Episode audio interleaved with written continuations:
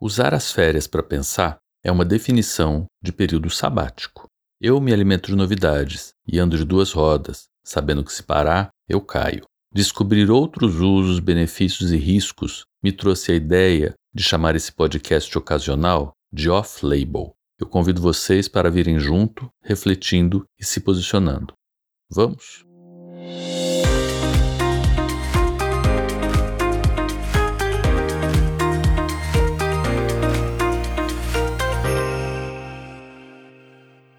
Olá, uma mistura de programas.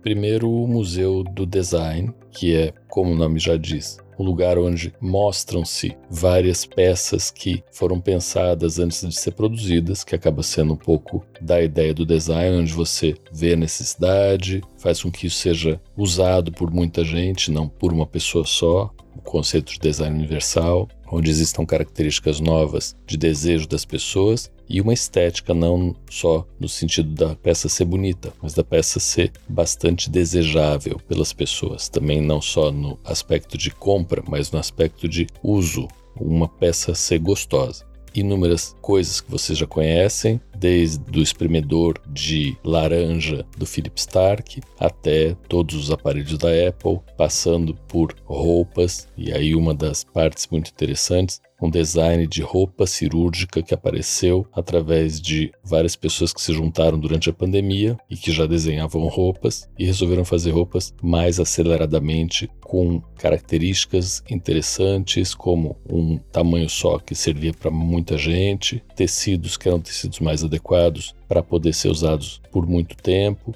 e aí vai.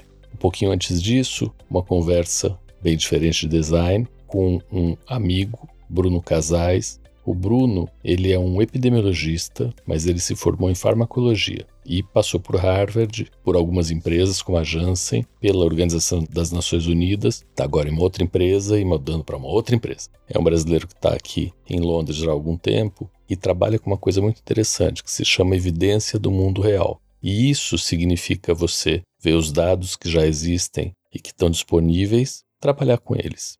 Esse tipo de pesquisa se chama pesquisa observacional, e isso difere muito de um tipo de pesquisa que nós estamos acostumados, que trabalha com dados que nós programamos para serem recolhidos das pessoas. E aí são, no fim das contas, as meta-análises, onde vários trabalhos muito bem definidos, com um segmento grande, sem o que nós chamamos de vieses, onde as pessoas são escolhidas de propósito, isso é um viés, os trabalhos que vão para as meta-análises não têm esses vieses, por isso eles têm uma qualidade muito grande, diferente desse tipo de trabalho, que é um trabalho muito mais demorado nas meta-análises, com eventualmente menos pacientes do que esses milhões que eu falei que o Bruno trabalha. A gente tem agora aqui a necessidade de fazer perguntas muito específicas. Quando a gente faz um trabalho clássico, a gente faz a pergunta antes de desenhar. Talvez isso tenha a ver com o design que eu estava falando antes, de pensar antes de construir alguma coisa. A gente faz perguntas antes e todas as perguntas que a gente quer para responder alguma coisa que a gente imagina ser importante.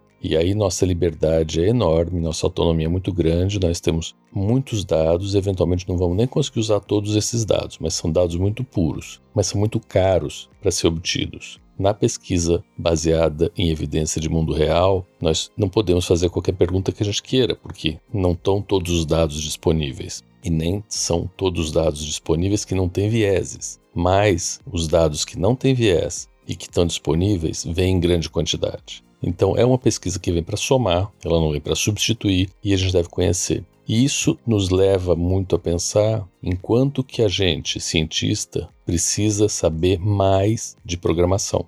Tem alguns cursos de programação, tem uma carreira e uma expertise nisso, e nós vemos algumas faculdades, como até biologia fora do Brasil e epidemiologia mais ainda, insistindo em programação. Então, não sei se vocês já ouviram falar, mas existe uma linguagem chamada R, de rato, e essa linguagem, que é muito usada no meio científico, tem pacotes, ou seja, rotinas pré-programadas que podem ser acopladas, podem ser absorvidas, podem ser utilizadas para quase tudo que vocês imaginam em relação a dados e ainda mais em dados em saúde. Eu acho que isso é uma coisa importante para a gente ficar de olho, que é alguma coisa que vai ser bastante utilizada no futuro e já é utilizada no presente.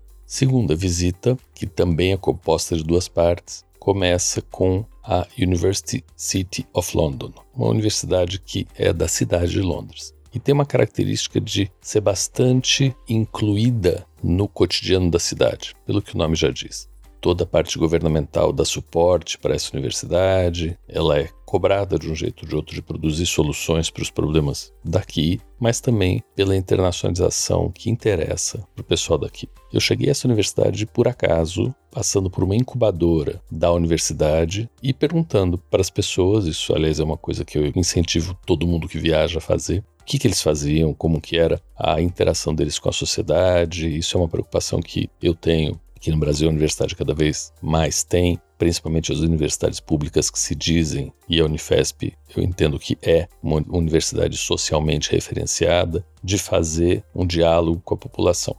Essa incubadora faz esse diálogo estando em lugares mais próximos da comunidade e devagar chegando nos líderes da comunidade, mantendo a universidade como algo que dá um polimento para as soluções que vêm da comunidade. Uma coisa bastante interessante, me atraiu muito esse approach, a gente chama isso de inovação social, e eu acabei conseguindo conversar hoje com uma das docentes, das professoras de lá, que se chama Sarah Jones. Ela é responsável por um curso transversal em inovação, criatividade e liderança, dentro da Escola de Economia da Universidade da cidade de Londres. E por acaso ela estava recebendo mais duas pessoas bastante interessantes, uma delas, uma cubana economista chamada Marian Cabreira, e a Mariana Cabreira, ela vem da incubadora da Universidade de Havana.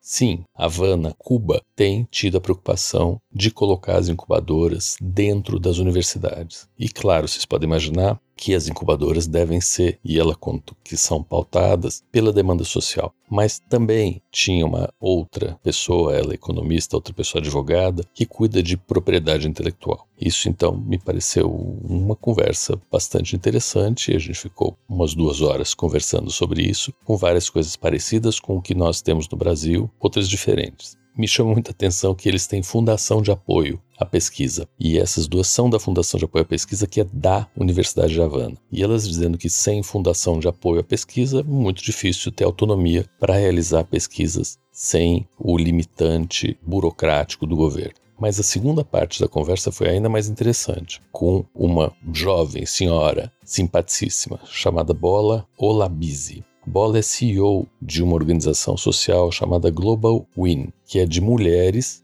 e ela coloca muito enfaticamente inventoras, não inovadoras, dizendo que as mulheres têm naturalmente, infelizmente, tradicionalmente, machistamente, pouca voz na invenção e que isso precisa ser cuidado. E isso é muito patente no discurso dela, fazendo essa junção e tentando aumentar bastante a importância e aumentar a autoestima e a valorização das mulheres inventoras, que no fim das contas têm toda a parte do uso das usuárias com elas. Existe toda uma gama, você sabe muito bem disso, de necessidades que são das mulheres, vêm das mulheres e tem que voltar para as mulheres. E a participação delas pelo desenho societário machista tradicional é muito pequena. E a importância social e numérica é igual ou maior do que a importância dos homens. Então ela cuida bastante disso isso chamou bastante atenção. Ela estava nessa conversa durante bastante tempo.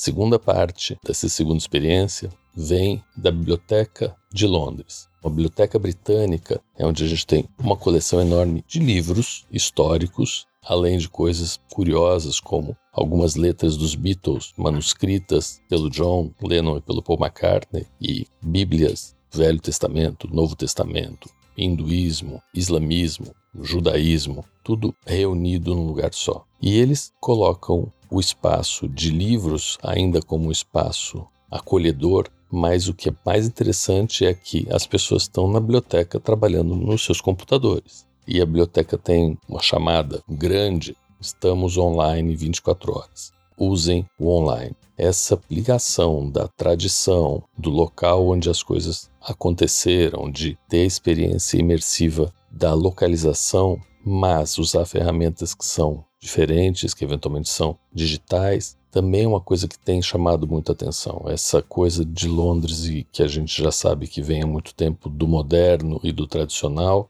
é algo que é relativamente bem pensado e faz com que a gente hoje tenha essa ficha do híbrido muito presente. O híbrido vai acabar sendo isso, né? Nós vamos trabalhar num lugar, eventualmente presencialmente ou virtualmente, que eventualmente a gente conhece ou não conhece. E quais são as vantagens de ter conhecido um lugar e depois trabalhar virtualmente com esse lugar? Enormes. Com certeza a gente se sente muito mais acolhido, fazendo parte daquele cenário, se a gente algum dia já esteve nesse cenário, que é muito o que acontece aqui e o que aconteceu na biblioteca. Claro que as ferramentas virtuais ajudam muito, mas me parece que ferramenta virtual, assim como as consultas virtuais que a gente faz com o paciente, né? Não dá para fazer a primeira consulta virtual com o paciente e todas as outras consultas virtuais com o paciente. Eu não consigo. Eu até consigo fazer algumas consultas virtuais depois de ter feito uma consulta real. Eu ainda acho que na relação humana a gente pode adicionar algumas ferramentas, mas ter tido convívio físico, presencial, num lugar que é conhecido, isso fica estampado na cabeça da gente. Então eu queria trazer essa reflexão aqui para essas quatro experiências que eu tive, que todas elas têm mais ou menos isso em comum. Até mais. Esse foi o podcast Off-Label, descobrindo outros usos, benefícios e riscos. Compartilhem, comentem, venham junto.